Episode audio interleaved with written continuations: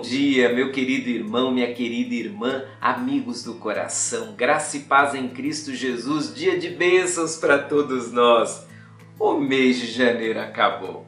Hoje é o penúltimo dia e é o último dia das dicas para um ano abençoado, tema das nossas devocionais da manhã do mês de janeiro de 2022. É a última dica desse mês que é de número 25, é a seguinte: não viva estressado e inquieto.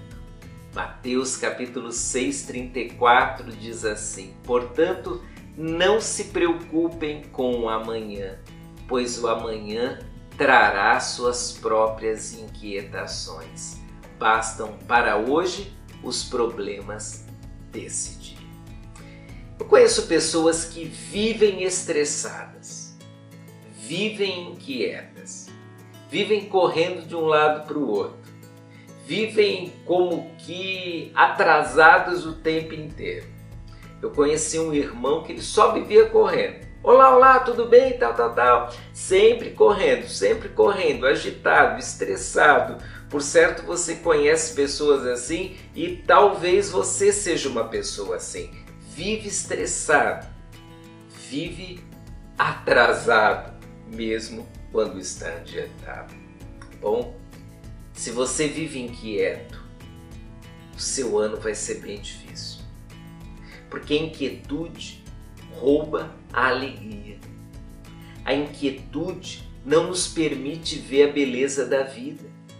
A inquietude, ela altera toda a nossa experiência de viver bem.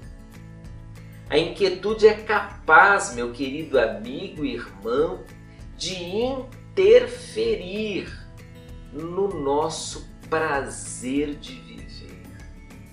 É por isso que Jesus disse: Olha, não fique preocupado com o dia de amanhã.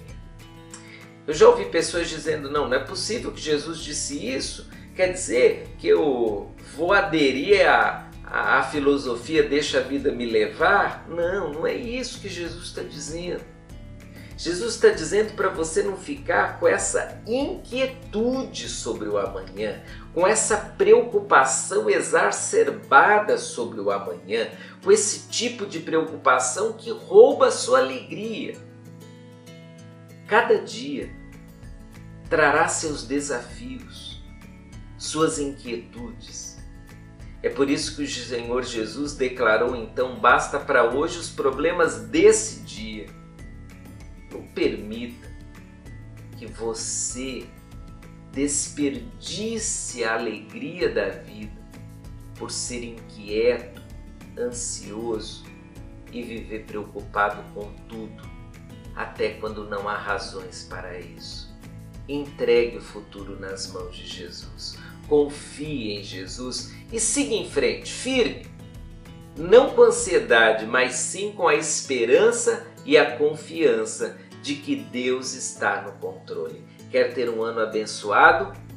Não permita que a ansiedade e a inquietude dirijam sua vida.